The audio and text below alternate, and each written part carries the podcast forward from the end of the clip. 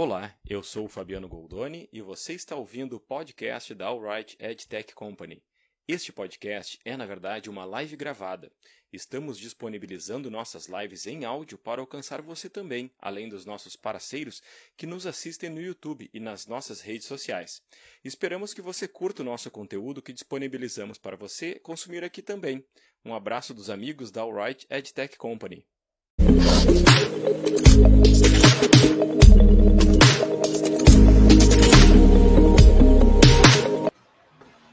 Boa tarde, pessoal. Estamos ao vivo para mais uma live ao Right Sem Filtro. A nossa live que acontece nas terças-feiras, às 16 horas, aqui no nosso canal do YouTube da Alright, na fanpage da Alright no Facebook e também no nosso perfil do Twitter. E a live de hoje é sobre a visão das trading desks sobre o mercado de mídia programática. As trading desks são um pilar fundamental no modelo de compra de mídia programática pois são empresas que dominam a dinâmica do ecossistema para planejar e executar a compra de mídia para os anunciantes e agências. São profissionais e estruturas super especializadas que acabam estabelecendo os padrões do mercado junto com as edtechs.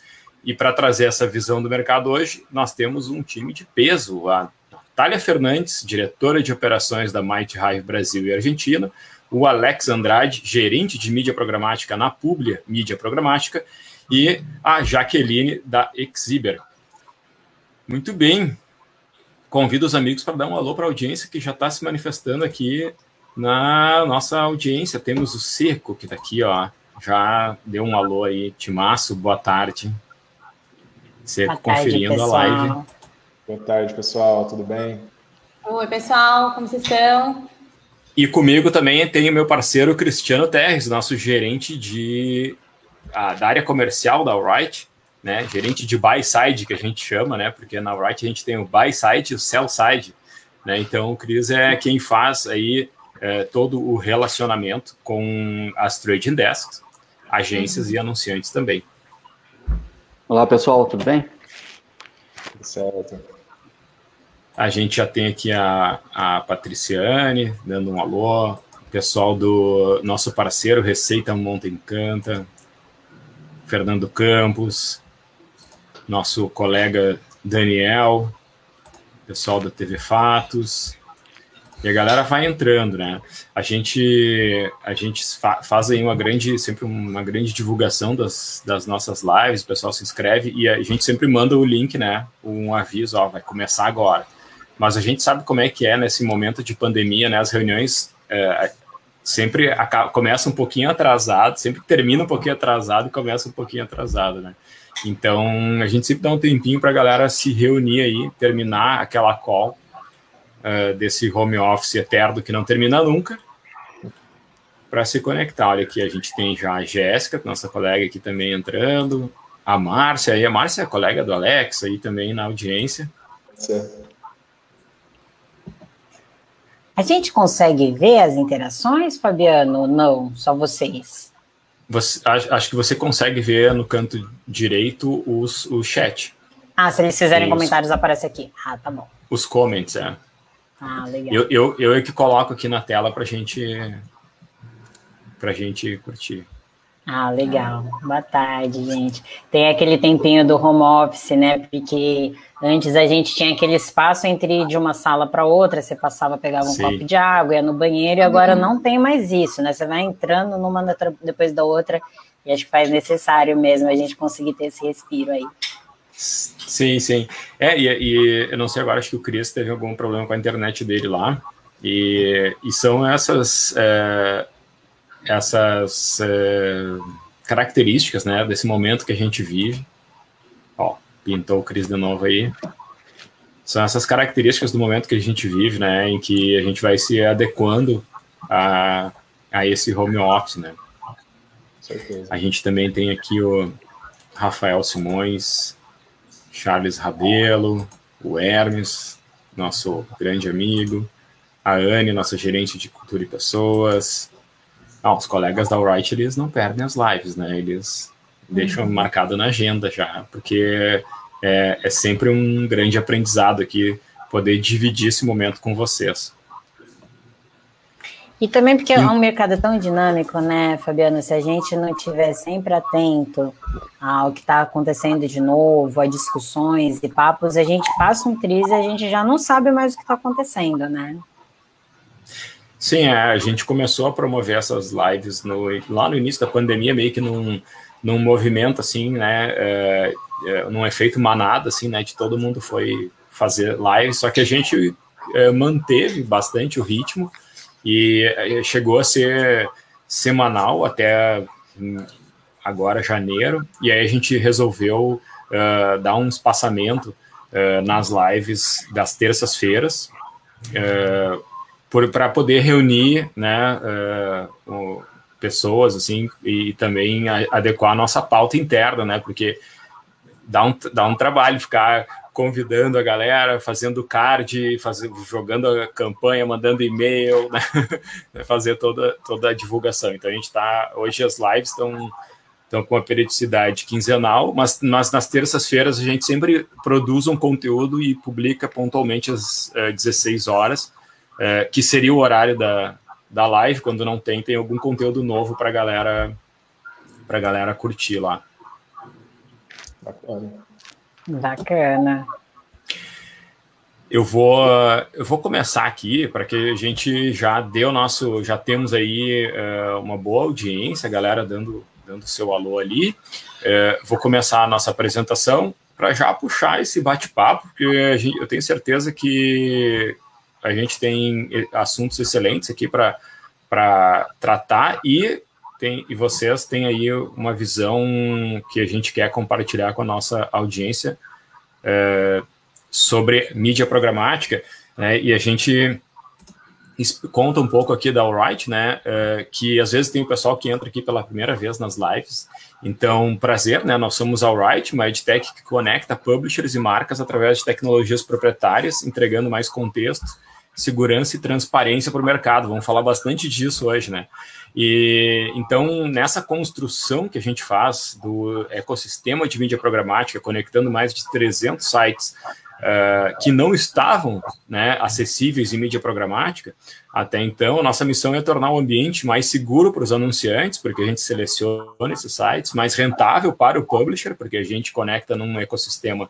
que depois a gente vai entrar nesses detalhes sobre como os anunciantes enxergam ele, né? Mas é um ecossistema é, para onde a verba de mídia está migrando e também mais relevante para a audiência, a gente sempre fala assim, nosso objetivo não é transformar o site do publisher, do veículo, em uma árvore de Natal cheia de anúncios. A gente sabe que para o anunciante e para o veículo e para a audiência, o importante é ter uma boa usabilidade. E temos, como eu falei aqui na apresentação, né, o cenário da mídia programática na visão das trading desks, com a Natália Fernandes diretora de operações da Might Hive Brasil Argentina, o Alex Andrade, gerente de mídia programática na Publi Mídia Programática, e a Jaqueline Rocha, coordenadora de mídia programática da Exhiber. Então, aqui é um, um slide aqui reiterando uh, nossos convidados, né? Valorizamos muito a presença de vocês. E hoje o papo é sobre mídia programática na visão das trading desks. A gente quer falar sobre inventário qualificado, uso de dados e adequação LGPD, verificação antifraude, performance, que é sempre um ponto aí que a gente uh, vem falando muito com o mercado sobre isso, formatos e novas tecnologias, porque, como eu falei antes, as trading desks e as edtechs é quem puxam os padrões desse mercado. Então, chega de conversa mole e vamos para o bate-papo. Eu queria primeiro, né, é, deixar aqui o, de novo aí um espaço para a Natália, o Alex e a Jaqueline se apresentarem e dar um alô para a nossa audiência. E podemos já entrar no primeiro assunto ali de inventário qualificado, como o mercado tem visto esses movimentos como Sleeping Giants e também essa demanda dos anunciantes sobre é, contexto. Meninas. Eu vou começar então. é, a gente lá. fica todo mundo. Vamos ver quem começa primeiro, mas eu vou falar. É, bom, prazer pessoal. Sou a Jaqueline, sou coordenadora de mídia programática do time de mídia programática aqui da Ziber. Um, já comecei minha carreira praticamente uh, toda aí uh, sete anos com pesquisa, uh, sempre voltada para o meio digital.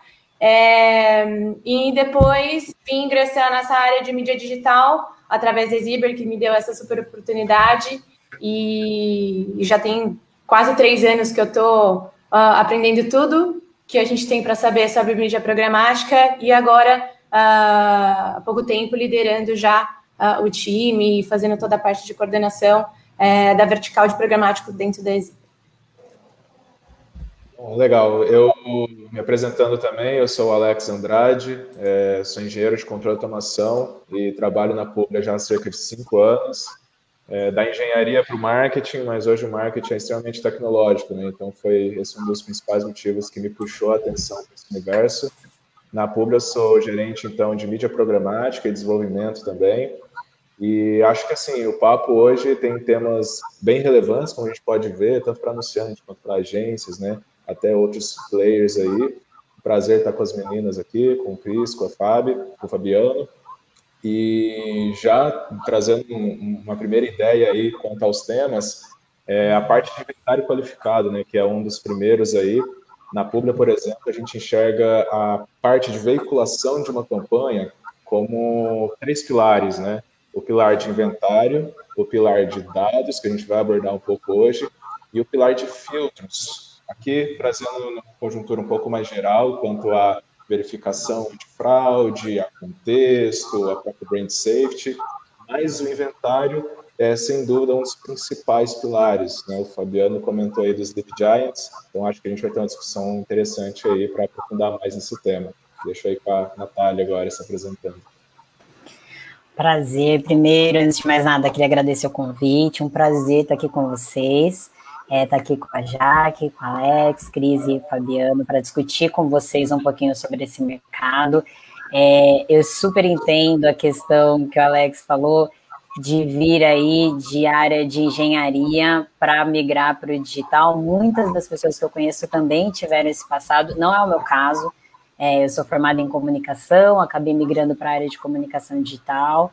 É, fiquei alguns anos no Google. A gente, eu e o Bruno, a gente acabou saindo do Google, pedimos emissão para começar uma empresa que era a Progmedia, na época, e ela foi adquirida depois pela Mighty Hive em 2019, que é uma parceira global do Google que trabalha com mídia programática, inteligência de dados e marketing digital.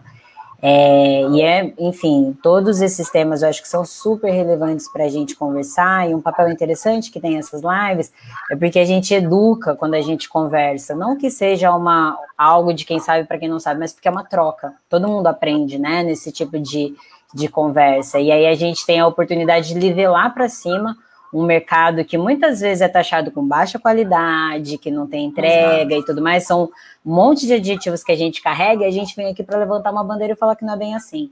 Então eu sou super grata de estar aqui conversando com vocês sobre isso. Começamos? sobre o sobre, tema, Alex, não, você tinha sobre, começado a inteirar. Vamos lá, sobre, é. sobre inventário qualificado. Eu não sei se o, o Cris tem tem alguma pergunta mais específica, mas a, a minha questão é, eu queria entender, eu particularmente, entender um pouco a visão de vocês sobre o, como o mercado tem demandado isso e como vocês lidam com essa, é, é, digamos, transparência né, da, da mídia programática, porque em muitos momentos, e a gente vem trabalhando né, junto também junto com vocês, né, trilhando esse caminho da mídia programática há muitos anos, onde é, o anunciante se vê surpreendido por, ambientes em que o anúncio dele apareceu, que a marca dele apareceu. E aí essa discussão sobre qualificação vem, vem sendo alimentada já há muito tempo, né? Uma onda que vem levantando já há muito tempo. Bom, acho que estamos na frente aqui, meninas, mas Acho que o primeiro ponto é que a programática possui muitas ferramentas, muitas funcionalidades dentro plataformas que permite um controle maior de inventário, né? Acho que esse é um ponto muito importante. Por que, que eu digo isso?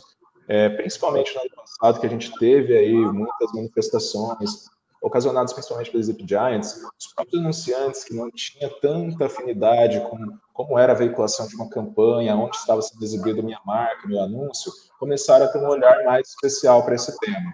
E isso impactou no nosso dia a dia de operação, né? perguntas. Ah, mas quanto está indo para onde? Por que está indo mais nesse portal do que para outro? Então, um grande ponto aqui, pegando até a palavra que o Cris utilizou, é a transparência. Né? É importante que o parceiro de veiculação, e aqui eu estou colocando, portanto, as trade desks, né? é importante que esses parceiros deixem bem evidente aonde está sendo exibido o cliente, né?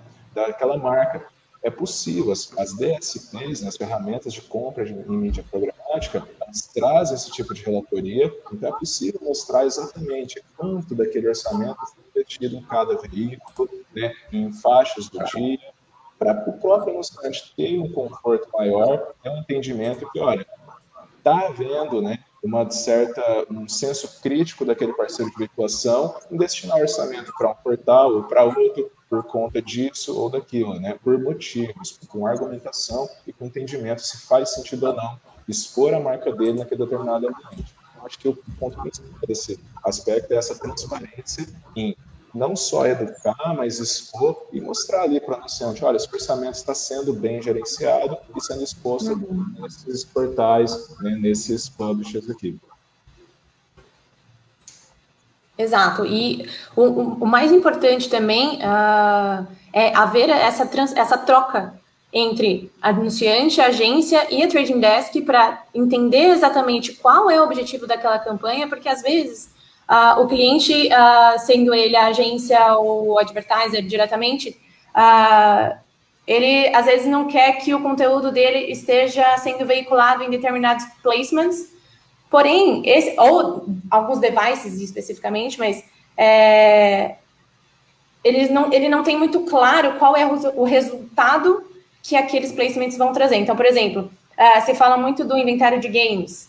Mas, poxa, dentro de uma pandemia, o inventário de games ganhou muita, muita relevância. Né? Então, não é simplesmente a gente remover, ah, eu não quero meu conteúdo relacionado uh, sendo exibido para pessoas uh, que jogam jogos no celular é, por, por entender que, uh, de alguma maneira, aquele clique não é tão qualificado, ou aquela pessoa, a, a mensagem não está sendo passada diretamente para a pessoa certa, é, mas principalmente no, no momento de pandemia, onde as pessoas estão uh, muito mais conectadas no celular uh, o tempo inteiro, né? Então, qualquer coisa que a gente faz no nosso tempo livre, a gente está lá no celular fazendo alguma coisa.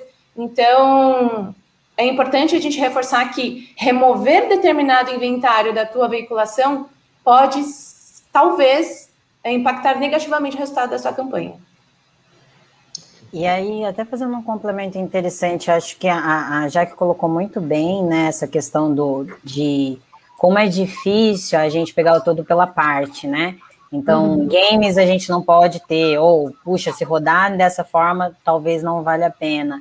É, quando a gente fala de brand safety, acho que a grande, o grande medo das marcas é que reputação é uma coisa muito cara para se construir, demora muito tempo, demora um print numa, da marca no lugar errado para ela ser destruída. Então, tem todo um cuidado por trás é, da, da, da, estratégia, e aí, como o Alex colocou, a transparência ela é fundamental né, para a gente fazer as partes. Então, é, eu acho, antigamente se fazia muito assim, né? Ah, eu vou colocar aqui um block list e isso aqui é o que é a regra para todo mundo. E não é verdade.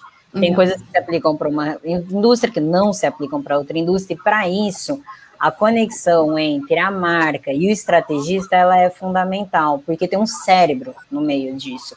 Então, por mais que a gente fale de tecnologias e que a tecnologia caminha muito rápido, ainda tem um senso crítico e o entendimento entre o objetivo de negócio da marca e a tecnologia que ela é feita para um bom estrategista, para um profissional que você contrate, que a sua marca se alie para conseguir guiar aí dentro.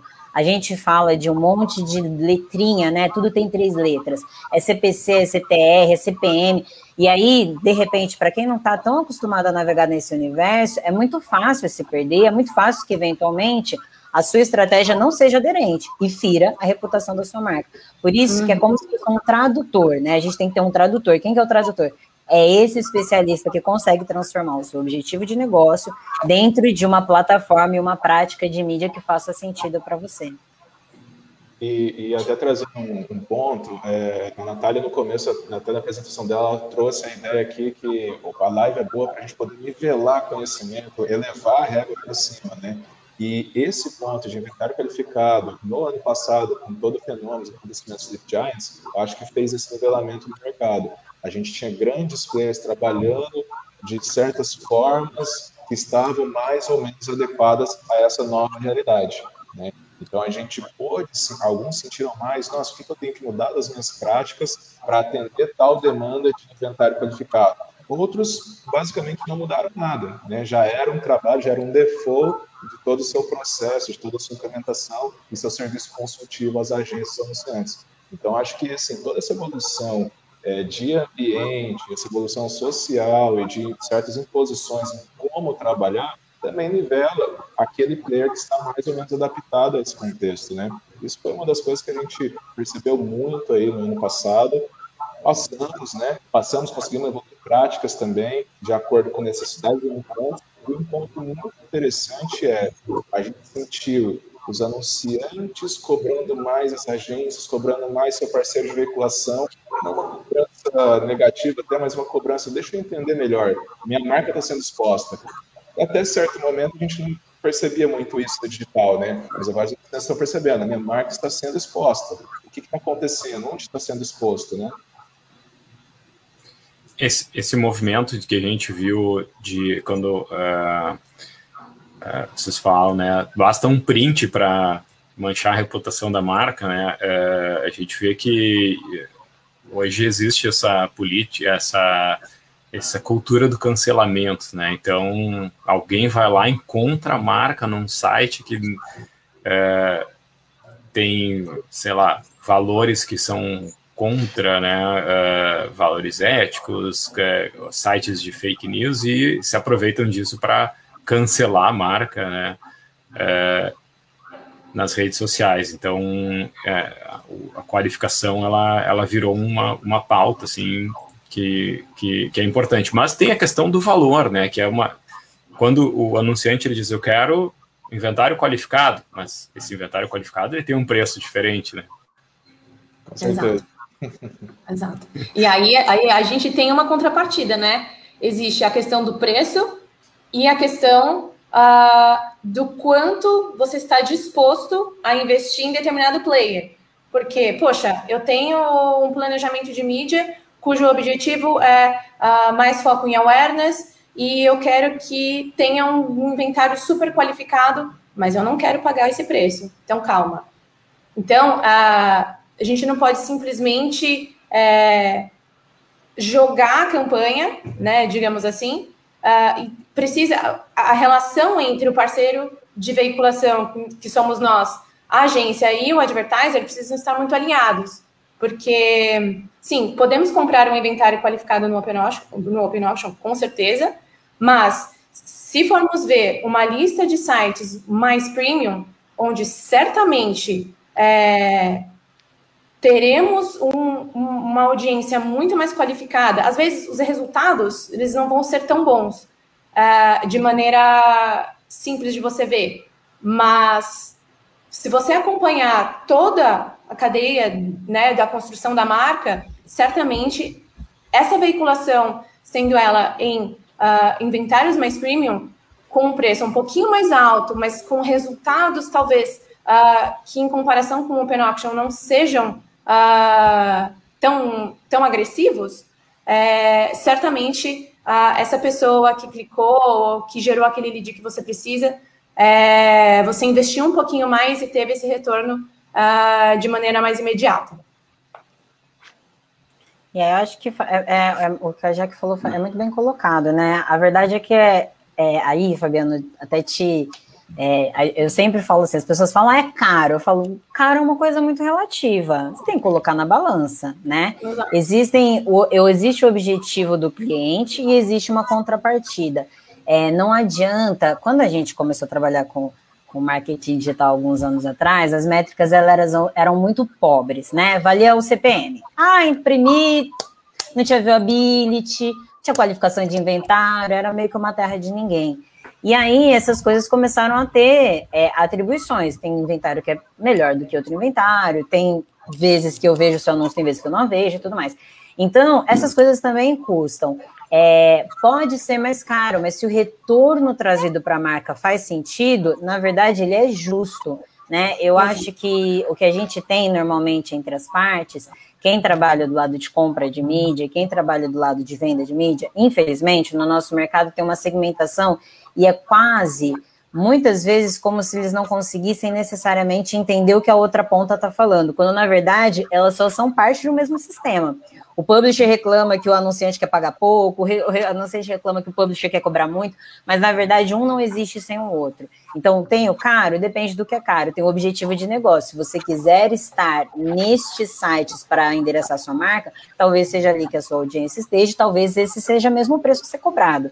É, então, acho que essa, essa combinação que a Jaque falou, ela é muito precisa. A balança é o equilíbrio, acho, para a gente encontrar o melhor objetivo de negócio aí de cada estratégia com cada, cada objetivo, objetivo de negócio com estratégia de comunicação.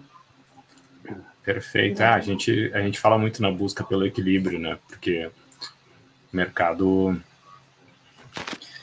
tá, tá em busca desse equilíbrio de to, em todas as partes, né? É legal ouvir vocês falar sobre isso. Eu, eu gostaria de falar e até perguntar para a Natália, né? Enfim, falei que hoje é seu sabatina, então. Olha lá! Vamos começar. Uh, até, e, a, e a pergunta é para os três, né? A questão do, do, inventário qualificado, eu vejo assim, vai muito também do entendimento da parte lá do cliente ou da agência, né? O que, que ele interpreta por inventário qualificado e o quanto o inventário qualificado versus o resultado vai fazer diferença para ele. Aí eu entro naquela questão muito lógica, né? De fazer uma conta ali. Pô, se tu paga X por um inventário, tu tem um resultado determinado. Se eu trago para ti um inventário extremamente qualificado, associado a um formato que vai ter um diferencial muito grande e apresentar um resultado, às vezes, três, quatro vezes superior ao que tu está acostumado a trazer, o quanto isso agrega valor para você numa compra de inventário? É, a, a, conta, eu acho, é, é, muito interessante esse seu ponto, sabe, Cris? Eu acho que no futuro, é, a gente trabalha numa indústria que às vezes as pessoas reclamam. Elas falam assim, ah, você que faz o anúncio que fica me perseguindo. E aí eu falo assim, gente, quando essa associação vem, é porque a, a comunicação não está sendo eficiente, muito pelo contrário, ela está indo contra o objetivo de marca, né? Que se a, se a marca queria construir alguma coisa, foi uma coisa ruim. Porque se você foi passou a frequência ótima ali para que você fosse impactado, aquilo ali, além de ser um desperdício, é ir contra a própria marca. E aí tem uma conta que eu acho, não é uma conta precisa, mas é assim, é, para eu ter um ROI determinado, quantas vezes eu tenho que pagar aquele determinado inventário? Então, se, por exemplo, se o inventário custa mil vezes aquele meu ROI, puxa, essa conta não fecha. Mas você tem que ver o quanto mais caro você paga o inventário para você conseguir al al alcançar ali o teu objetivo, seja visibilidade ou, enfim, taxa de cliques, que até hoje eu, eu não, acho que é uma métrica meio dúbia, né? É bom a gente olhar sempre o CTR uhum. combinado com algumas outras coisas, mas eu acho válido pagar um inventário qualificado para algumas coisas, né? Além da gente estar tá falando é, de ser é, um inventário que tem viability ou não e tudo mais, a, a, constituição da notícia é uma coisa que as máquinas ainda não conseguem fazer, a atribuição de valor da notícia. É muito difícil a gente conseguir entender fake news, né? Porque você tem que entrar lá, verificar aquela fonte daquela notícia e atribuir aquela notícia fake. Então é uma, é uma coisa super complicada. Por isso, é super legal quando você já confia em alguns parceiros, você sabe que tem uma reputação, que ali eles conseguem produzir um conteúdo relevante, para que sim você consiga fazer essa validação. Mas normalmente a conta fecha. Depende, claro, se elas não são muito desequilibradas, se é o inventário muito barato ou muito caro, porque também a gente tem outro objetivo de negócio do cliente, que precisa fechar conta, que nem sempre é claro de explicar. Às vezes é um, uma dificuldade deles conseguirem atribuir isso. E aí trabalhamos de novo na questão da educação. Certo. Um ponto até complementando assim na minha visão, é, o que a gente está a gente está evoluindo para o contexto é que o plano de mídia, né, do, das agências, do anunciante, enfim, ele está saindo, né, está se tornando um plano de mídia com muito mais variáveis incluídas no, no meio do processo, né? Aquela tradicional definição de personas, definição dos veículos e uhum. budget aqui, que eu só comparo com o histórico do ano anterior para atingir uma determinada meta, isso aí está caindo por terra, né? A gente precisa agora trazer variáveis matemáticas. Deixa eu olhar o CPC, deixa eu ver quantos cliques, quanto que vai ser, quantas sessões, minha taxa de conversão, o impacto no ROI versus o preço que eu estou pagando no inventário, e aí trazendo muito mais variáveis. Então, assim, é, a gente está trazendo um plano de mídia muito mais matemático, muito mais analítico, né? É, isso acaba sendo fundamental, porque vai em encontro de a gente conseguir qualificar, a gente conseguir trazer o entendimento para aquele anunciante, para aquele cliente, de que pagar mais caro não necessariamente é ter um baixo retorno ao investimento, pelo contrário, eu posso pagar mais caro, estar no inventário mais premium, associado a dados mais coerentes para aquela persona você definiu, que você mapeou como correta, e aí você vai ter um resultado de vendas possivelmente melhor. Então, acho que é um complemento, assim, é, é, é a gente está trazendo aí um contexto de planos de mídias bem mais analíticos, bem mais matemáticos, né? E o que é interessante, nós temos tecnologia para isso hoje em dia, né? A mídia programática, nós todo esse ecossistema da sopa de letrinhas, né? DSP, SSP, DMP, ela nos permite trazer tecnologia para deixar esse plano de mídia bem mais coerente. Legal. Exato. E aí tem também uma questão da do quanto uh, o quão difícil é a gente poder vender esses planos uh, para os nossos clientes, sejam eles a, as agências ou os, os, clientes finais, né? Porque uh, quando a gente fala de tráfego qualificado, é, é um pouco difícil a gente mensurar sem ter outros parceiros que validem essa informação para a gente.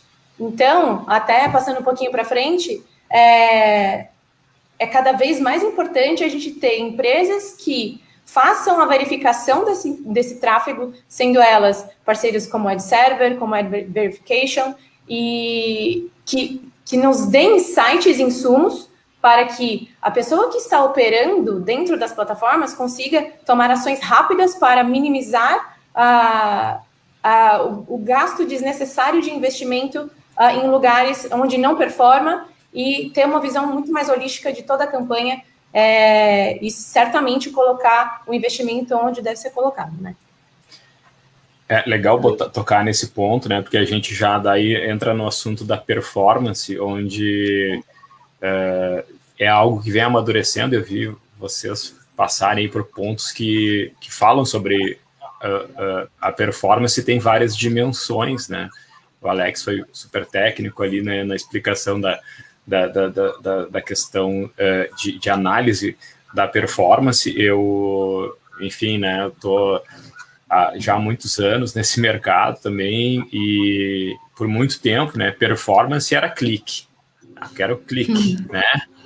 Se não tem clique, não tem performance. Aí depois do clique, tem a conversão, o lead, blá blá blá, né? Mas o clique era a métrica número um de performance. E aí um dia eu peguei, entrei no Mercado Livre e fiz a, a, a seguinte pesquisa: bot AdSense.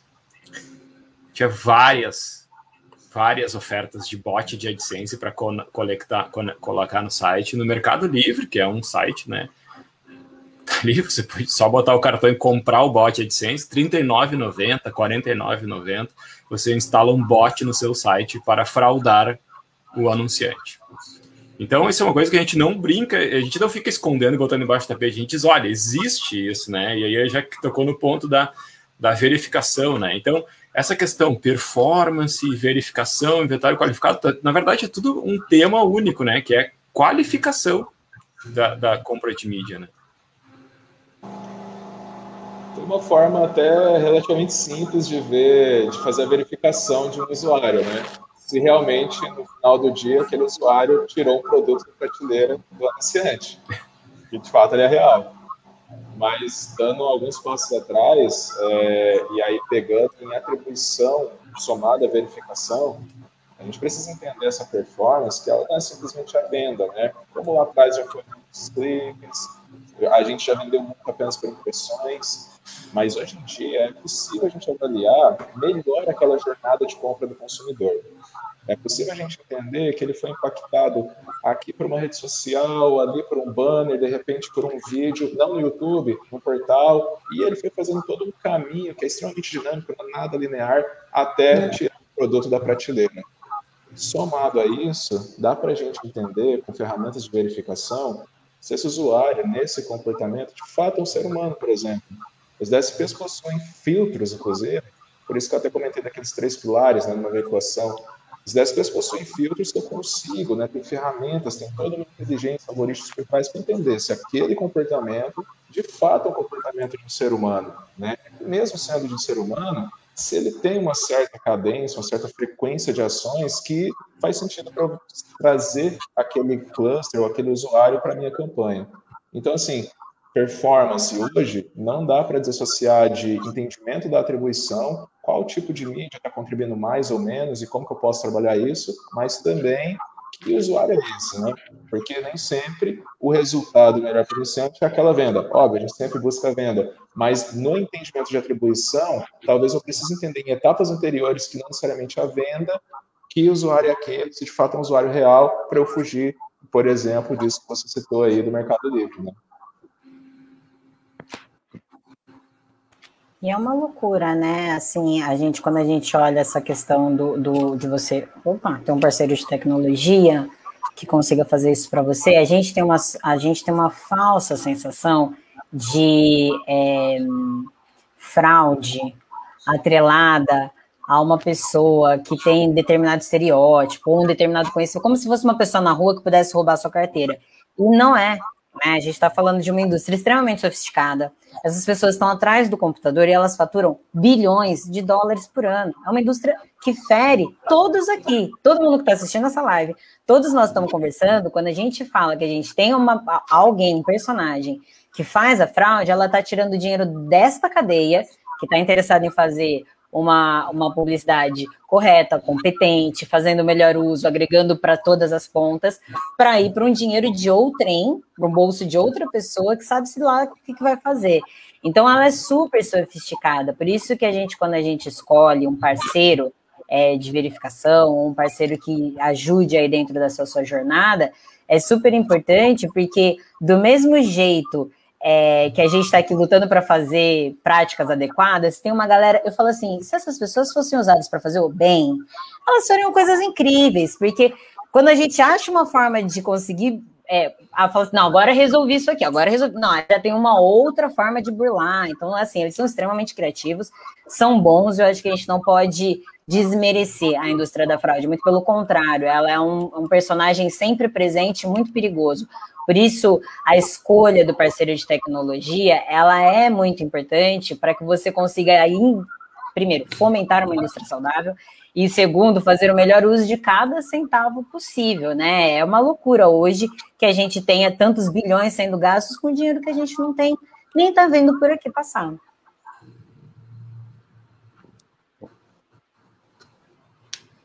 Exatamente. E em relação a, aos parceiros né, de, de verificação, uh, essa tecnologia é super acessível, né? Não é nenhum. Não é nada do FBI, da NASA, né? Exato. O próprio Alex falou, tá lá né, disponível, né? Acessível e fácil de utilizar. E não tem só uma opção, né? Você pode. Tem milhares de opções no mercado, e aí você escolhe aquela que você julgar ser a melhor opção para o teu cliente, uh, custo versus o quanto de, uh, de resultado vai trazer, né? É, e uh, voltando à questão de, de como vender isso para o cliente, é, também é outro desafio, porque para nós a gente sabe que tem que são dados que têm muito valor, mas fazer o cliente entender que ele vai ter que tirar um pouquinho do investimento dele da mídia para incluir em parceiros que serão super proveitosos para a campanha dele, mas que ele não vai ver diretamente uh, o resultado né, investido em mídia, uh, também é, é, outro desafio que a, que a gente tem que, uh, que passar. É, são desafios bons, porque, querendo ou não, a gente amplifica um pouquinho mais e melhora e passa para o mercado é, o a visão um pouquinho mais para trás é, do que as DSPs podem nos dar, né? Então, uh, acredito que os relatórios que saem das DSPs, eles ainda são um pouco limitados uh, em, em, questão dessa questão de fraude, de onde está, uh, de que maneira as métricas estão sendo mostradas. então, esses parceiros, eles vêm com um objetivo muito forte de agregar valor ao resultado das campanhas e da marca e, e etc. Uma forma, eu acho que também é, é cada uma das, das, das, nossas empresas, por exemplo, provocar isso no mercado, né? É, a gente nunca vai ver, a gente pode ser passivo nessa mudança ou, ou, ativamente a gente levar a regra. Eu gostei muito do, dessa frase que a Natália usou no, no começo aqui da nossa live.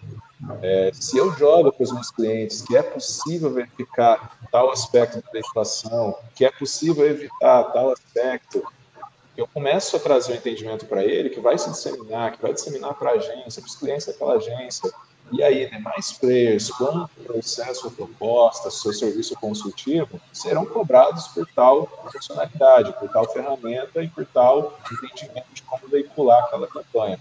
Então, práticas de trazer inovação para o mercado, de provocações né, para os nossos clientes, eu acho que são práticas importantes para cada uma das nossas empresas ter no seu dia a dia, com a sua força comercial, né, a nossa equipe de venda sempre provocar esse tipo de mudança, porque não dá para simplesmente a gente esperar as instituições que margeiam a publicidade digital estabelecer boas práticas. Acho que ela tem que partir de modo mais ativo, né? E eu vejo até nas empresas como Exhibit, a Mari Hive, esse tipo de, de, trabalho também, assim como na pública. É, eu diria, mesmo, né? eu, eu, eu, diria que as instituições são vocês, são, somos nós, né? No mercado que está nascendo e sendo construído dessa forma, né? É, a, as instituições são aqueles que, que estabelecem os padrões, né? Uhum. Junto com os anunciantes também. Legal. É, e aí o que a Jaque falou acho que faz muito sentido, né? Que às vezes é difícil provar para a marca. A marca é, é, uma, é uma loucura isso, né? Acho que talvez passe por maturidade de mercado. É uhum. um tema que ainda muita gente desconhece, a gente ainda usa um linguajar muito técnico que nem sempre é acessível. Então, não é acessível, não entendo, não vou comprar a sua ideia. Quando sim, fazer uma compra é qualificada é importante. Quando sim, você tem um parceiro de verificação ou usar uma tecnologia que você confie, mesmo que isso custe mais, isso pode custar sua reputação. Então, eu acho que vai passar por esse exercício que a gente, que o Alex falou, né, da gente ser, de sermos ativos construindo esse cenário, porque eu acho que a gente ainda tem um longo caminho para amadurecer. Eu acho que a gente está tendo uma conversa super high level, eu acho isso super legal, mas eu ainda tenho dúvidas se isso é homogêneo no nosso mercado. Eu acho que muita gente ainda torce o nariz porque a gente está falando ou ainda não vê valor, sabe? Com certeza, com certeza. Sem dúvida nenhuma. é muito para nossa tristeza, né? Uhum, é, é, para isso, por isso a gente faz é. essa live. Exatamente. É, é, é, que, uh, que era só eu que tinha essa visão, assim. É, mas eu acho bem legal todo mundo estar tá alinhado e ter a mesma percepção de mercado do que eu, porque às vezes a gente fica tão focado fazendo um milhão de coisas ao mesmo tempo que e ficamos pensando, puxa, será que sou eu que estou tendo esse pensamento enviesado? Mas fico contente em saber que não, não sou só eu que penso desse jeito, que o mercado ainda, principalmente o mercado brasileiro, né? Porque se a gente for avaliar mercados em outros países que estão anos-luz mais evoluídos do que nós em termos de publicidade, é... puxa, o Brasil ainda tem muito. É, é passinhos de formiguinha, assim, que a gente está dando, né? Estamos muito uh, evoluídos, mas ainda temos muitos passos para chegar a um nível dos Estados Unidos, a um nível de Europa, certamente. O que eu vejo, né, também é, é uma questão às vezes meio ingrata com essa questão de da programática, né? Muitas vezes alguns clientes né, têm objetivos em comum, talvez de conversão ou outras métricas, e fazem, querem fazer aquele comparativo injusto, né, porque ele comprou mídia programática e comprou social media, e a conversão acaba uhum. acontecendo do outro lado. E muitas vezes ele não entende que é o conjunto de estratégias que vai levar até esse funil de vendas. É, acho que vocês devem se deparar muito com isso. Então, fazer uma pergunta sobre a questão de inventário, acho que para encerrar essa questão, a questão de compra de inventário, né? Google versus uma DSP, certo? O que, que é mais interessante para vocês que estão ali com a mão na, na, no botão para fazer esse tipo de compra? Né? Pô, a gente está falando de um grande Google e aí eu estou pegando uma outra DSP. O que, vocês enxergam de valor de um lado, de outro? O que, que é mais fácil operar, enfim, e que agregue valor para os clientes? Trazendo mais na ótica do, de, por exemplo, os tipos de campanha que o Google permite, como o YouTube, é, enfim, Comparativos entre DSPs, né? Legal. Uma visão que eu tenho, não sei se as vezes vão compartilhar dela, mas é que assim, pensa no seu comportamento de usuário, né? Vamos trazer só para esse universo, para essa mostragem de cinco pessoas. Eu estou lendo uma notícia enquanto eu vejo televisão. Eu estou andando no Uber, recebo um link no WhatsApp e ao mesmo tempo olho um outdoor na rua enquanto eu estou no Uber. É, eu vejo, enquanto eu estou no ponto de ônibus, um out of home e ao mesmo tempo eu estou jogando um jogo esperando o ônibus. Eu estou em todos os locais. Eu estou fazendo uma pesquisa no search. Eu estou no YouTube. Eu estou no G1 vendo uma notícia. Eu estou em todos os locais. Eu, usuário, eu, possível consumidor de determinada marca. Nessa ótica, né, aqui compartilhando minha visão com vocês, por que não a marca conversar com seu usuário em todos os principais pontos que ele está à disposição para conversa? Eu estou à disposição do G1. Por que não tem uma marca conversando comigo, desde que eu seja um usuário qualificado a ela? Por exemplo, demonstre interesse em uma compra de um imóvel. Por que não imobiliário me mostrar, então, algo ali no G1? Ou, ao mesmo tempo, por que não essa mesma imobiliária, quando eu pesquisar imóveis em São Paulo, ela já apresentasse um anúncio do Google? Eu estou dizendo isso porque, é, não querendo ficar em cima do muro, mas já ficando, a comparação muitas vezes nos leva a escolher um ou outro, mas no caso do digital, na minha visão é, eu não preciso escolher, eu preciso alocar investimentos com um critério analítico de por que alocar ali naquele meu plano de mídia que eu comentei, fazer testes rápidos, verificar qual dessas mídias está tendo melhor é, geração de valor para minha proposta de negócio, o objetivo de negócio, e modificando pouco a pouco, mas com esse penso de que o meu usuário está em todos os pontos né, que demandam comunicação. E é importante a minha marca se comunicar com ele, entendeu? Essa é uma visão que eu tenho geral quando me perguntam dessa comparação.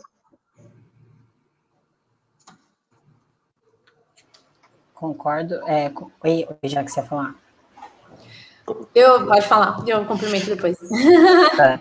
Eu concordo com o Alex é, que a gente é engraçado isso, né? Como se a gente viesse de, um, de uma mentalidade que ou você tá num lugar ou você não tá. Quando eu acho que a beleza do digital é a complementaridade. Tem coisas, tem é, parceiros que conseguem te dar uma potência em um determinado, numa determinada região geográfica, que dificilmente você tem uma plataforma que abrange de forma geral todos os lugares. E às vezes o que você precisa é falar com uma determinada audiência, às vezes o que você precisa é uhum. mostrar dentro de um determinado formato.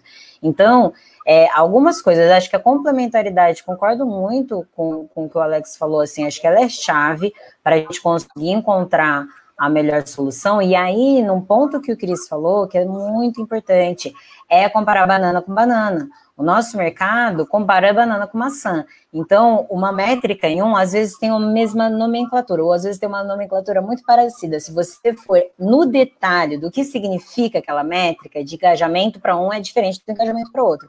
Isso pode tornar a nossa visão muito cega em relação aos objetivos de negócio. Então, acho que equiparar as nossas, ao nosso olhar. Peraí, eu estou falando o quê? Estou usando a mesma lupa para todo mundo? Beleza. Como é que eu complemento? Como é que eu faço um out of office?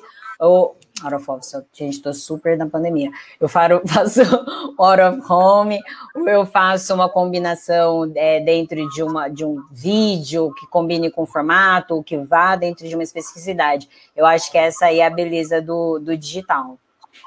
É, é, exato, e da programática em si, né? Porque uh, comparar DSPs é, é, relativo, porque todas elas fazem basicamente a mesma coisa, a diferença são botões que você clica é, para otimizar ou forma de otimizar. Uh, agora, o, a beleza e a, a inteligência do negócio é o bonequinho atrás do computador que vai fazer. Então, a gente tem um algoritmo que vai trabalhar com o objetivo que a gente setar para ele, mas se a gente não tiver claro dentro do planejamento, dentro uh, de toda uma construção de marca, quais são os objetivos daquela campanha, é, DSP por DSP, as métricas são iguais e vai ficar praticamente elas por elas. Então, é basicamente isso que você disse, Nath, de a gente propor soluções novas, formatos novos, é, novos. E uh, de que maneira a gente pode levar atualizações para o nosso cliente. Né? Então, a questão do out of home, ou um,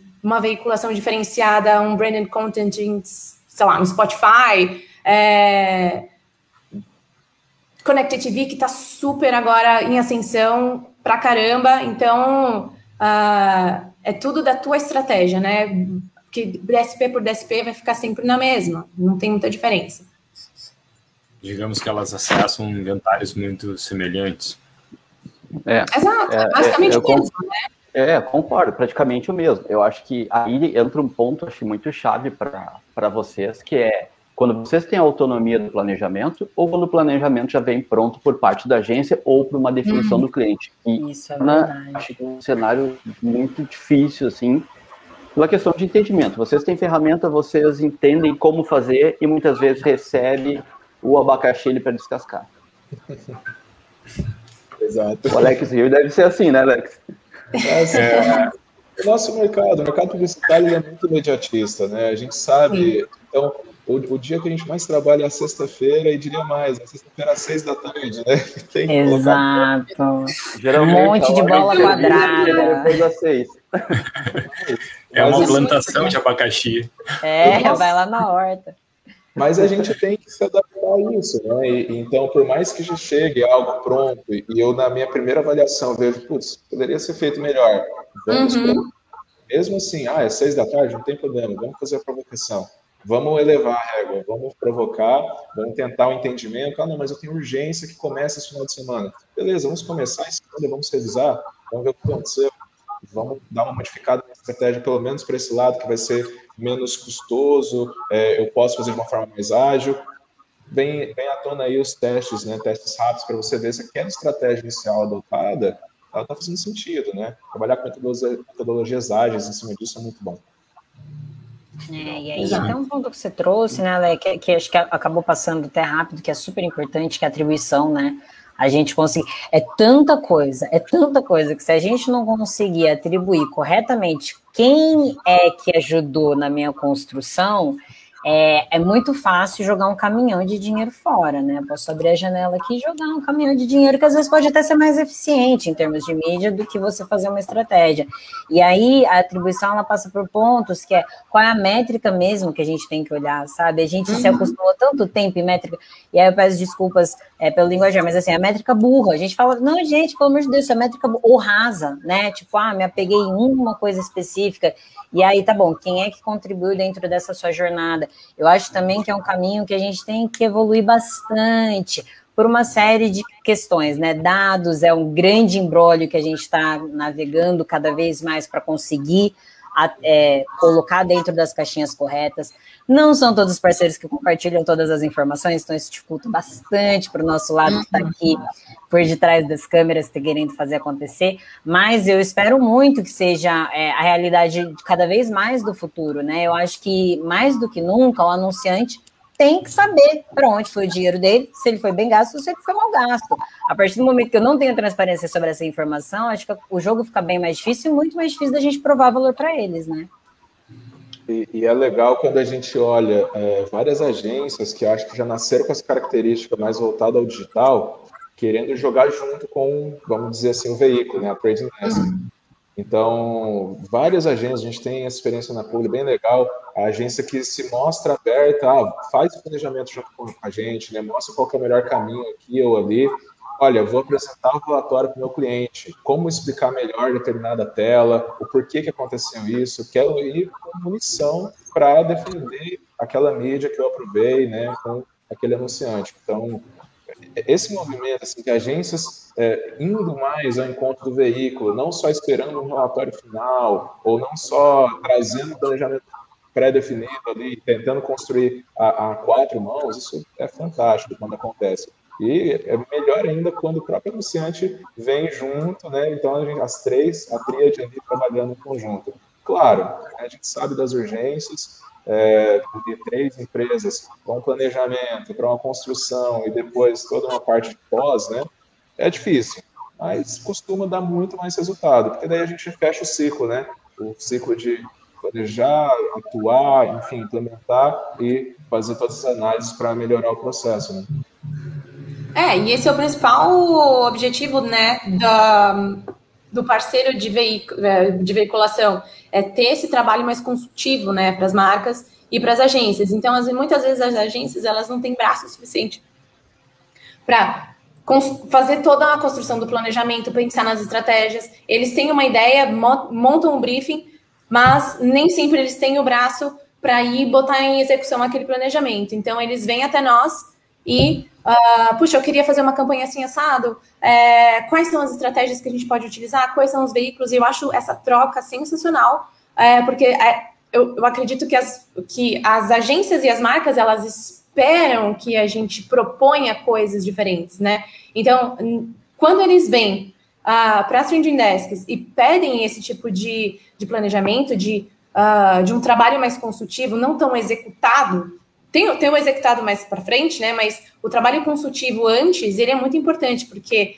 uh, nem sempre elas estão tão alinhadas, as agências e os anunciantes nem sempre estão tão alinhadas com as, as novas tecnologias e to, todas as possibilidades é, de, de, de estratégias que a gente pode levar a depender do objetivo do cliente. Então, essa é uma das coisas mais legais que eu acho que tem uh, na nossa área, que é justamente levar esse trabalho consultivo uh, para os clientes, sejam eles os clientes finais ou as agências. Acho que a gente pede encarecidamente, né, Jaque, Alex, assim, pelo amor de Deus, nos incluam na parte mais estratégica. As bolas quadradas da sexta-feira à tarde a gente vai endereçar, tá tudo certo. Mas a gente quer sempre, cada vez mais, participar da parte estratégica para a gente ser consultivo e provar valor, e fazer melhor uso do dinheiro. Exato, exato. Não queremos só ser o executado, né? Queremos pensar na campanha. Exatamente. Fica o recado aqui, então, para os anunciantes e agências né, que estão aqui uh, nos acompanhando, né, tanto ao vivo como depois no, no pós, né, no gravado também. Uh, as trading desks têm um conhecimento muito grande do que é possível fazer, né, de toda a tecnologia envolvida. Então, uh, até trocas com time de criação, com time de, não só com time de mídia, né, o time de criação e atendimento são super importantes. Então, esses, essa, uh, essa troca é, é uma coisa que a gente também é, fala muito sobre, sobre essa necessidade, assim, e é muito bom ouvir vocês aí também é, chamando, né, as agências e os anunciantes para esse bate-papo, assim. E se o é. pessoal quiser fazer o bate-papo no chat, é só mandar as perguntas aí que a gente tá, tá aqui para responder. Eu, eu queria entrar num outro assunto que fala sobre o falamos sobre futuro aí, né? É, e, e aí a gente tem aí no presente, né, a, a questão da Lei Geral de Proteção de Dados e é, que é algo que afeta uma ponta da programática, da mídia programática, que sempre foi uma grande estrela da mídia programática, que são as possibilidades de segmentação e conexão de dados, né?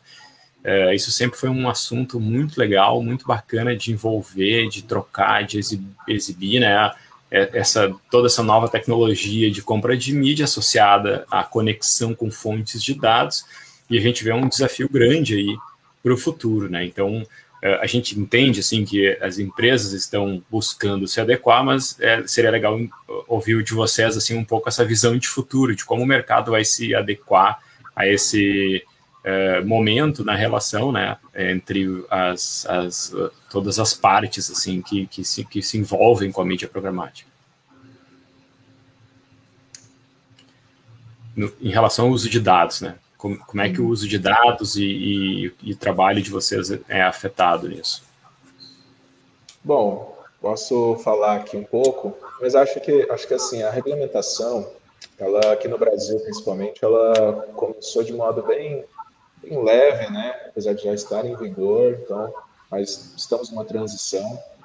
É, o, o, meu, o, meu, primeiro olhar nessa regulamentação é que ela vem para ser boa, é boa, é boa para o sistema, né? A gente ter um controle maior de determinados aspectos, o usuário se sentir mais abraçado por entidades em, putz, para onde os dados estão indo? A gente teve agora aí mais de 210 milhões de dados, né, de pessoas sendo é, ao vento, né? Então, é importante para a própria população ter um maior entendimento e ter mais segurança do que está acontecendo com seus dados no ambiente digital. Né? O ambiente digital ele é muito aberto, muito aberto a tudo, principalmente a fraudes. Né? Falando de dados, igual o Fabiano comentou, é, claro, a programática associada a dados, aquela mensagem certa para o usuário certo, no momento certo, né, aquelas máximas, é, é apoiado por dados.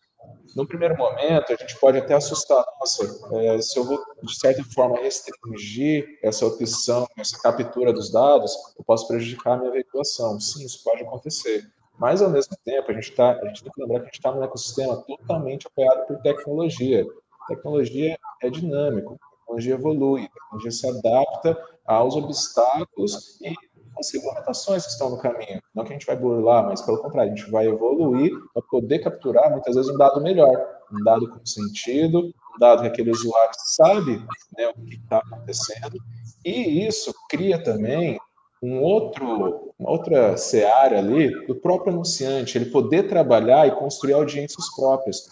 Pensando na programática e na regulamentação, acho que esse é o principal ponto que eu vejo no médio prazo os anunciantes cada vez mais criar ambientes que eles vão se apoderar das suas audiências, entender melhor a sua audiência, já que é uma audiência que com consentimento liberou aquela informação para ele poder utilizar, entendeu? Hoje a gente não tem isso ainda, né? Até a maturidade do marketing digital está muito associada a isso, né? Recomendo até um estudo do BCG que, que trata sobre maturidade digital. 3% apenas das empresas brasileiras estão no nível maior de maturidade, ali em quatro faixas. O que, que acontece? Está tudo apoiado por dados. O anunciante, não só o grande, não só as Casas Bahia ou grandes players, mas o anunciante, ele poder trabalhar a sua audiência, interpretá-la e poder fazer ativações focadas é, na sua venda, ou no, não só na venda, mas no relacionamento, na manutenção daquele cliente, é fundamental, entendeu? Então, a regulamentação, eu vejo que sim, ela tem alguns obstáculos que a tecnologia tende a superar, tende a evoluir, e ela tem implicações diretas quanto a isso, o anunciante poder é, utilizar melhor fontes de dados, trabalhar informações que vão ser mais pertinentes ao seu negócio. É, e a, a gente está falando, e aí o Alex colocou muito bem, né? First party data, porque são os dados proprietários mesmo. É super interessante, porque eu, eu, eu tenho a, a, a, percepção, e também por várias matérias, estudos que a gente vai vendo, que é difícil as empresas entenderem que os dados delas são preciosos e custam.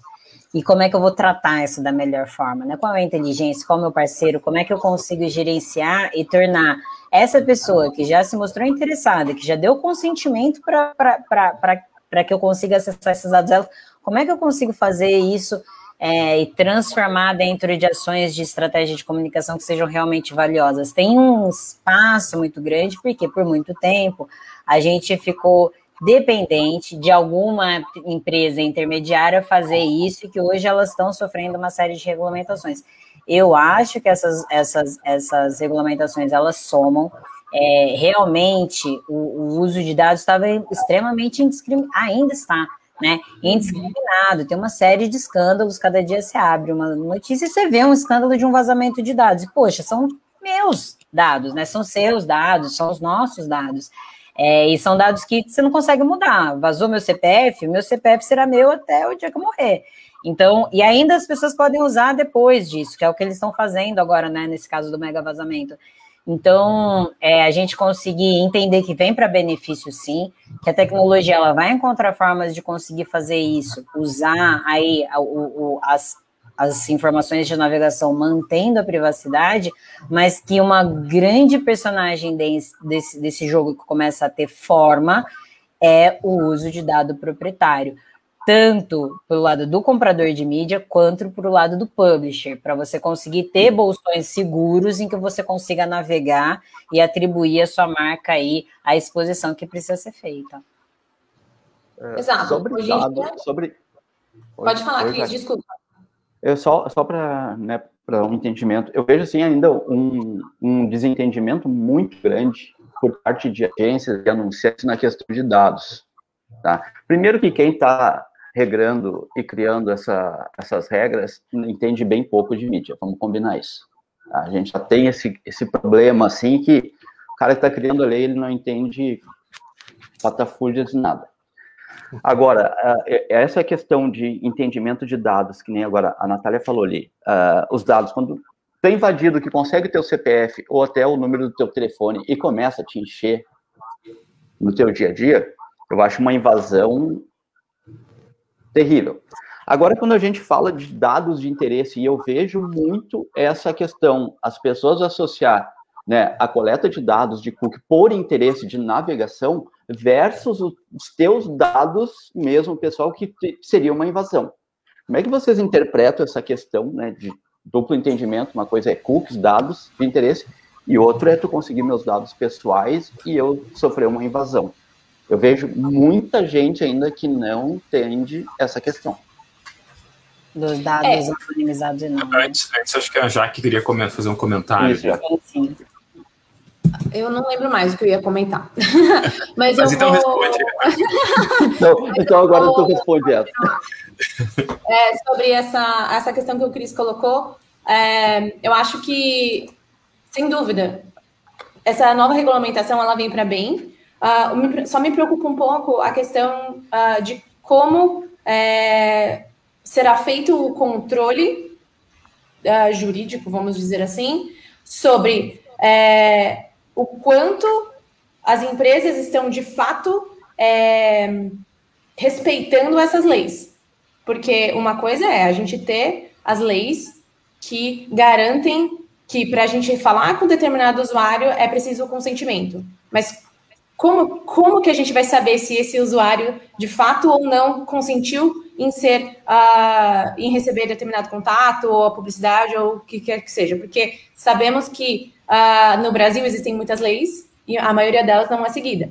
Então, é, me preocupa também essa questão de até que ponto essas leis de fato serão cumpridas. Elas vêm para bem, para agregar, trazer coisas novas e positivas para nós, como, como publicitários, mas uh, de que maneira o governo vai é, conseguir mensurar o quanto estamos seguindo as leis ou não.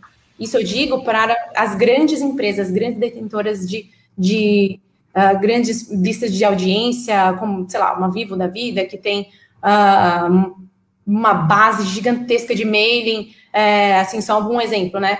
É, então, uh, de que maneira vamos conseguir mensurar o quão dentro da lei estaremos, é, uma vez que as leis estarão de fato em vigor a partir do ano que vem? Ou a partir do final desse ano. Já está, né? Mas vai ter, tem um, tem um tempinho aí, né? De. É, para poder ser autuada, né? É. É, agora tem infração, mas não tem ainda a cobrança de multa. Mas é, faz sentido essa questão do, do CRIS, né? Dos dados anonimizados e não anonimizados, né? Que são os dados first party, que são os dados anonimizados, que são os que são trafegados dentro das das DSPs, e eu realmente concordo com a questão do Alex. Eu acho que a gente vai ser colocado, nós, indústria, em desafios sempre. Agora é esse, aí depois daqui uns anos vai ser outro. E a gente uhum. sempre acaba encontrando caminhos saudáveis de regulamentar.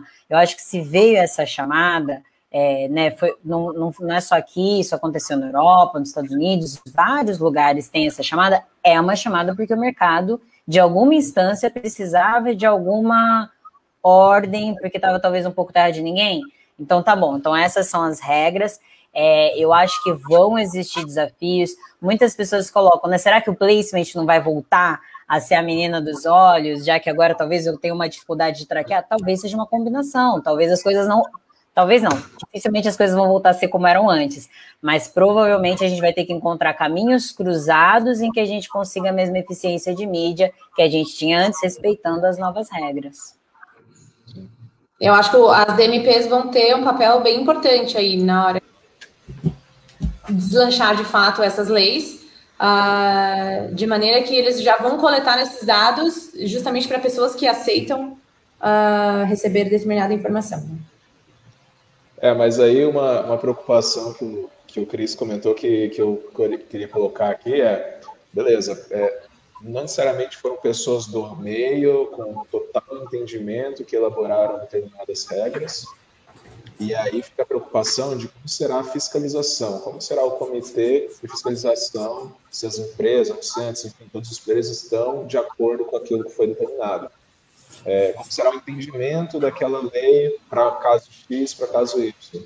Então, assim, é, a preocupação é, talvez algumas empresas cairão para a gente aprender de fato como que o Brasil irá reagir à sua lei de proteção de dados. E aí, então, a gente poder se adequar ainda mais a ela. Né? Tudo a depender desse comitê de fiscalização, que até onde eu me lembro, ele está totalmente formado. Né? O mecanismo de fiscalização para a nossa lei de proteção de dados ainda não está totalmente estabelecido, se não, se não estamos enganados. A ANP, né? a agência reguladora isso. Só que ainda não está totalmente consolidado como serão os processos, os agentes, né, a estrutura em si interna. Né? Mas, enfim, é, isso, isso me preocupa. Como que vai ser essa fiscalização? Sabe? Sim.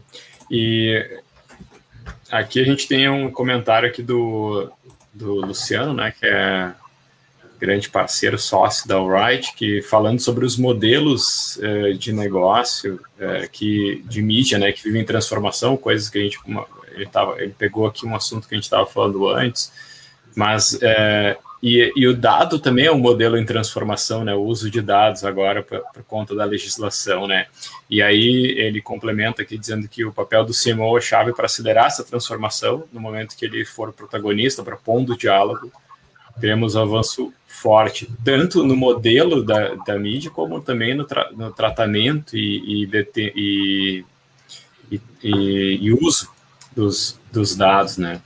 É, como é que vocês enxergam assim, a relação do, do, anunciante, que é o detentor do dado, mas vocês são os que fazem o tratamento desse dado e o uso dele? Né? É aquilo, é uma mudança de mentalidade do anunciante entender que seus dados se tornaram ativos da sua empresa. Né? Dados do seu cliente, os dados de venda, os dados, enfim, de todos os canais de contato ao interno e externo se tornaram ativos da sua empresa, você tem que trabalhá-los, tem que enriquecê-los.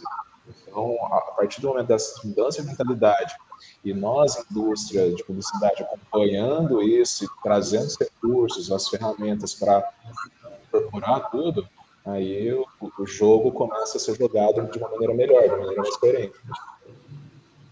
Exato, e aí para isso acho que é super importante para que ganhe relevância dentro das empresas, né? Que ele colocou é, o papel da gente, o momento que ele for protagonista, propondo um diálogo. É verdade, tem que falar com todas as áreas, tem que falar com TI, porque mais do que nunca isso é muito relacionado.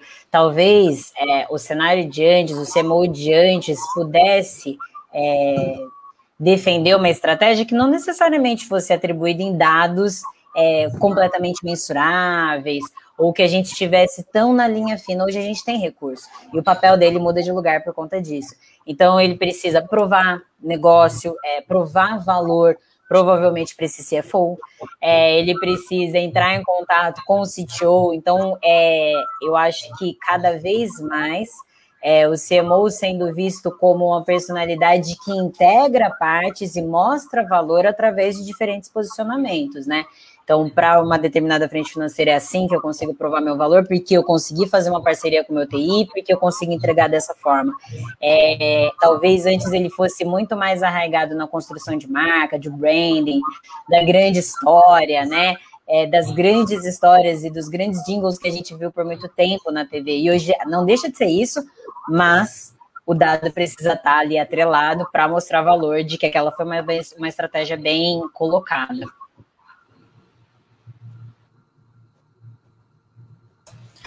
Bacana, é. A gente vê que é um desafio grande aí, né, para o mercado e, e, essa parceria, agência, é, desculpa, anunciante, né, primeiro o anunciante, e aí a agência e trading desk, às vezes sendo a mesma entidade, né, muitas vezes a trading desk ela é a própria agência, assim, ela está dentro da estrutura. Uhum. Essa parceria ela tem que ser muito forte, né? Porque também no mercado aí que, que, que, a gente vê da trading desk, a gente vê muita empresa surgindo por aí, né? A gente estava falando aqui nos bastidores antes da, de começar a live, assim, que surge empresa, né, operando programática é, todos os dias, né? Mas quando chega no nível de responsabilidade, né, do, da, de legislação que envolve dados do anunciante, a parceria entre vocês e o anunciante é é muito mais forte, né, muito mais necessário. E precisa ser transparente, né, Fabiana? A gente veio de uma indústria que ela foi ancorada em um modelo de uma remuneração é, que talvez não se sustentem hoje, quando você consegue ter na ponta do lápis qual foi o seu investido, seu investimento para onde, para onde, né? É, então é, é cada vez mais associado ao objetivo de negócio, né, desse, desse cliente. Afinal de contas, quem tem que ganhar dinheiro com essa história é a marca. E quando a gente tem muitos parceiros ali que talvez trabalham no modelo não transparente, isso desvia o próprio rumo da marca em, em, direção ao seu objetivo, né? Porque metade ali do, da verba ficou em caminhos que talvez essa, essa marca desconheça. Aí a mídia se torna cara, né? Como a gente fala. Aí a mídia aí a gente sofre para provar valor. Exatamente. Exatamente. E é o que mais a gente vê, né? Infelizmente. Ainda, ainda, ainda é um mercado bastante expressivo, né? Sim.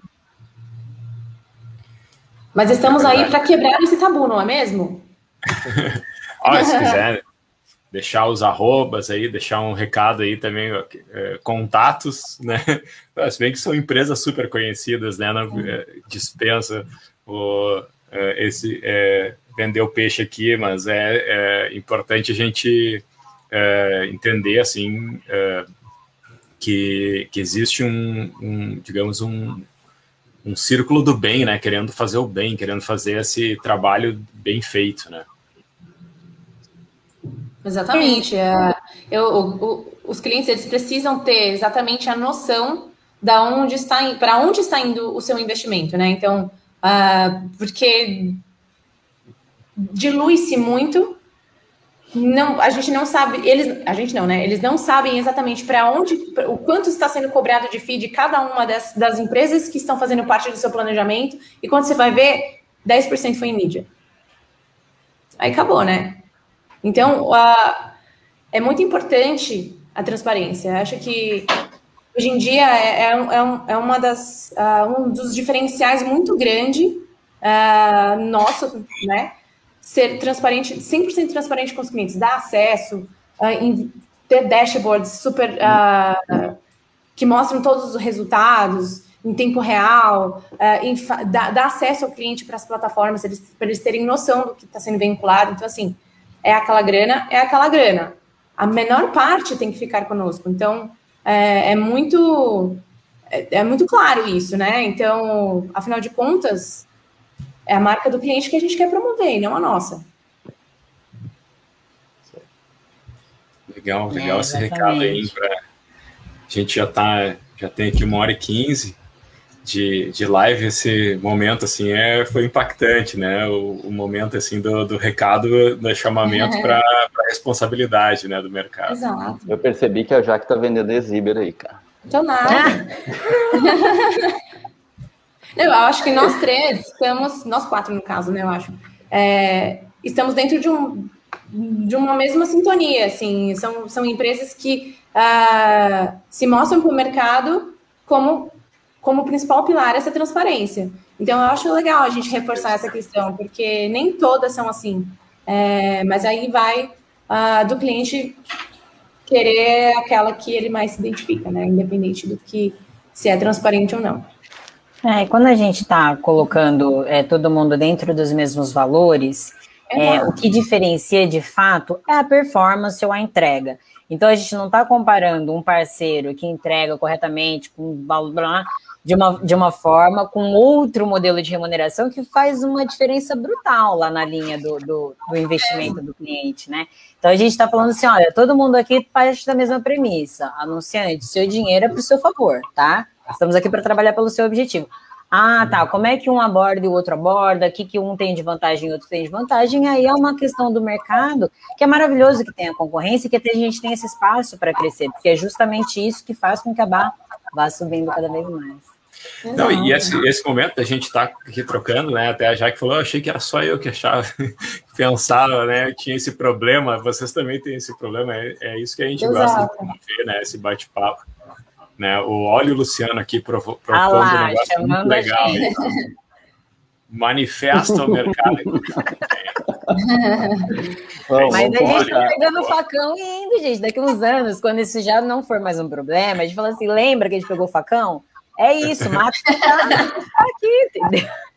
Ah. Vamos trazer aliados, vamos pouquinho em pouquinho, pegando pouquinho aliados e colabora essa festa. Exato. Então, já que, já que tu vendeu o peixe, eu vou vender o meu agora. Por isso, mais uma vez, a gente volta lá na estaca zero, né? Na, na primeira primeiro questionamento, que é a questão do inventário. Então, às vezes a gente pega outras empresas por aí que eles prometem uma métrica, mas aonde vai ser veiculado, cara, nem Deus sabe. Talvez seja lá em Cuba, na Rússia, no Paquistão, eu não sei. Mas muitas vezes ele não faz a menor ideia aonde está sendo veiculado o seu anúncio. Então, por isso, Jaqueline, parceiraços, parceiraços. Não podia, o Cris, o Cris eh, não podia ficar sem essa, né? Porque tá no DNA. Vender é o negócio dele. Né? Mas é manifesto, é assim. Quando a gente fala com três empresas sérias, né, que tem esse pensamento de, cara, eu quero fazer o melhor para o meu cliente, porque é isso que, que mantém o, os negócios de pé, que mantém né, um, um negócio saudável. É só dessa maneira. O restante tu vai bater a carteira do cara e nunca mais tu tem outra oportunidade. Então, é, eu, eu tenho muito esse pensamento, a Right tem de levar o melhor, né? Por isso que a gente hoje saiu de um mercado que a gente atuava até é, um ano e pouco atrás, entendeu qual era o nosso propósito, né? De trazer essa questão de sites uh, de todo o Brasil, de, né? Essa questão regional e levar para o mercado, mostrando, cara, olha aqui, ó, tem gente boa espalhada pelo Brasil, né? Uh, que não é só o G1, que não é só Veja. Tem muita gente que faz muito sentido, né, uh, para muitas campanhas. Exato. E assim, o, o programático, é, ele é legal. Eu sempre costumo falar isso, que a beleza do programático é você poder testar coisas. Né? Então, um dia você foi lá e me apresentou o seu inventário. Cris, vou para o lugar aqui. E eu sempre trabalhei de maneira super transparente contigo, né? Eu falei, Cris, olha só, a gente vai trabalhar junto, mas você tem que me entregar um resultado aqui, hein? Porque senão eu te corto fora. E é isso. É muito isso, assim. Tipo, Até hoje não me largou, né? o... o...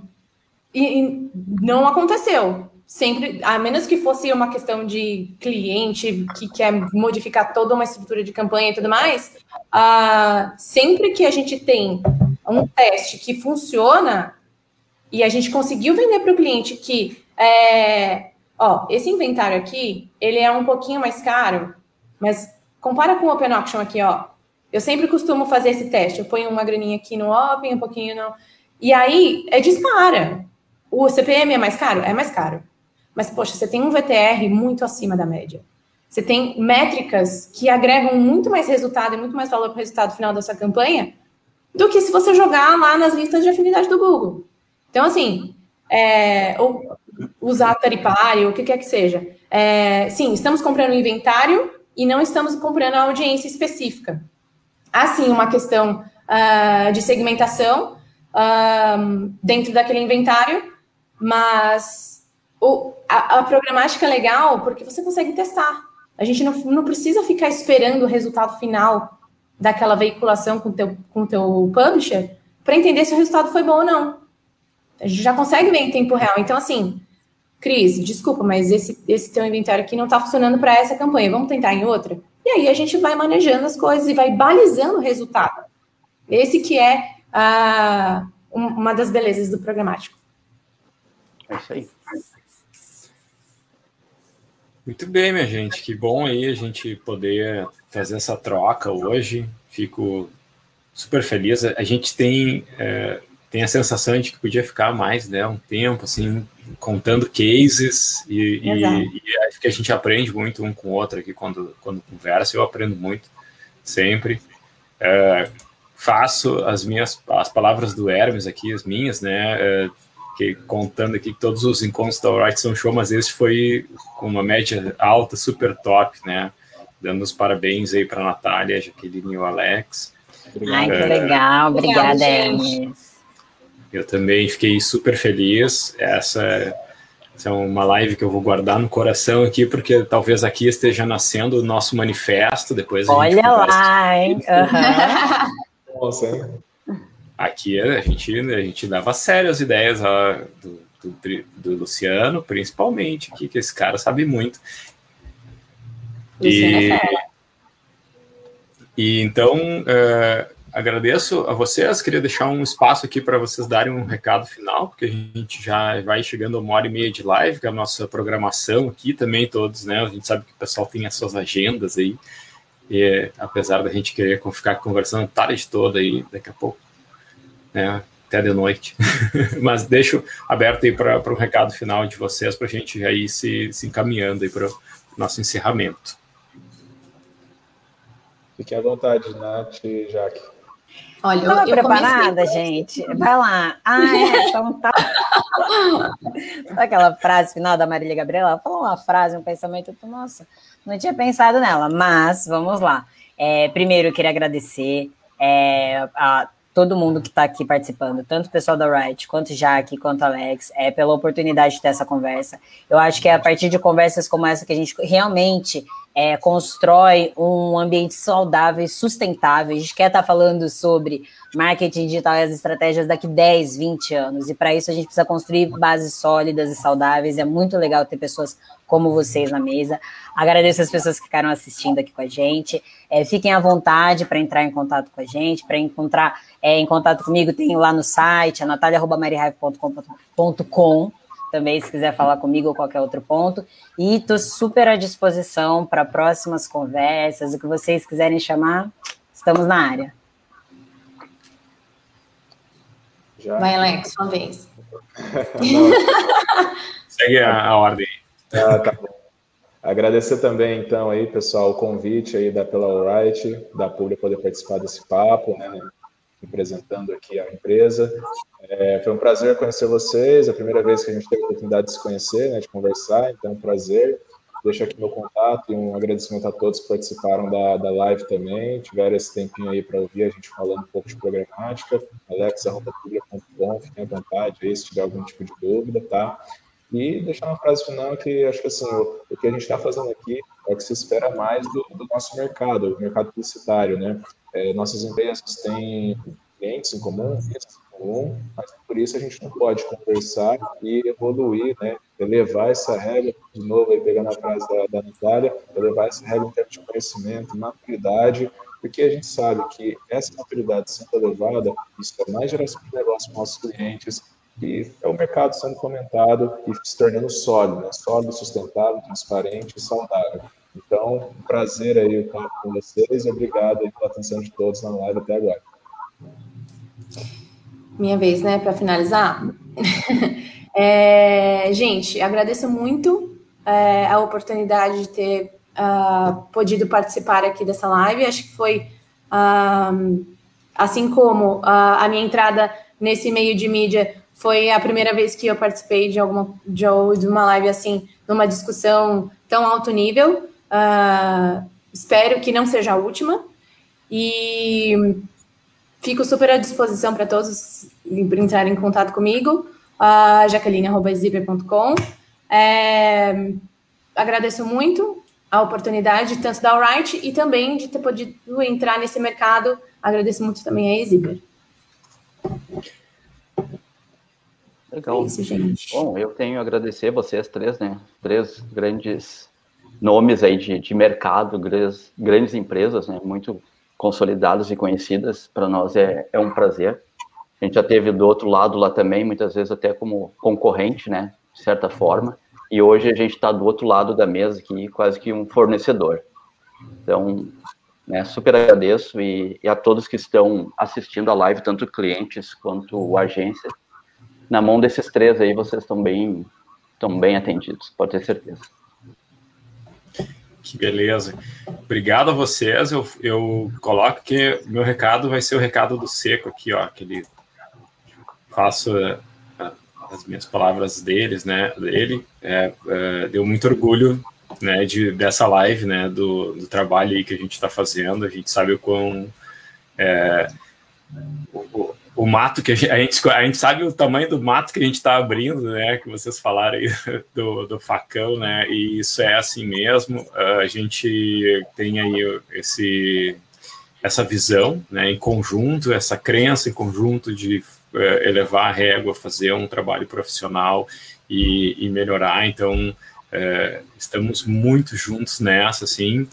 E vocês falaram aí que estão disponíveis para lives e tal, saibam que as terças a gente tem vídeo. Se vocês falarem mais uma vez, terça que vem a gente emenda a próxima live. E a gente continua a falar aqui, né? Quem sabe construir um manifesto ao vivo, né?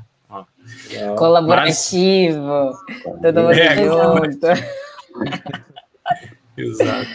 Vamos lá, a gente está disposto a isso, a transformar o mercado juntos, e é muito bom ver que tem mais gente querendo fazer isso conosco e a gente sente aí um, uma onda e uma vibração muito boa. Então, terça que vem a gente não, não terá live, terá um novo vídeo e depois as nossas lives, mas toda terça às 16 horas tem alguma coisa nova no nosso YouTube aí para vocês acompanharem, uh, seja live, seja vídeo, seja conteúdo. E agradeço muito a vocês é, espero que tenha uma próxima vez, porque gostei muito desse papo, gostei muito de sentir essa onda aí positiva e de construção do nosso mercado. É, é, repito, as instituições somos nós, minha gente, nós que estamos abrindo esse mato, a gente é que tem que né, é, estabelecer esse padrão aí e, e, e, subir a régua. Então, obrigado a todos aí pelo, por, esse, por essa live, por esse bate-papo. Legal. Muito obrigada. Obrigada, pessoal. Tchau. Tchau, Valeu, então, galera. Obrigado a todos tchau, que estavam aí na, nos comentários. Até mais. Tchau, tchau.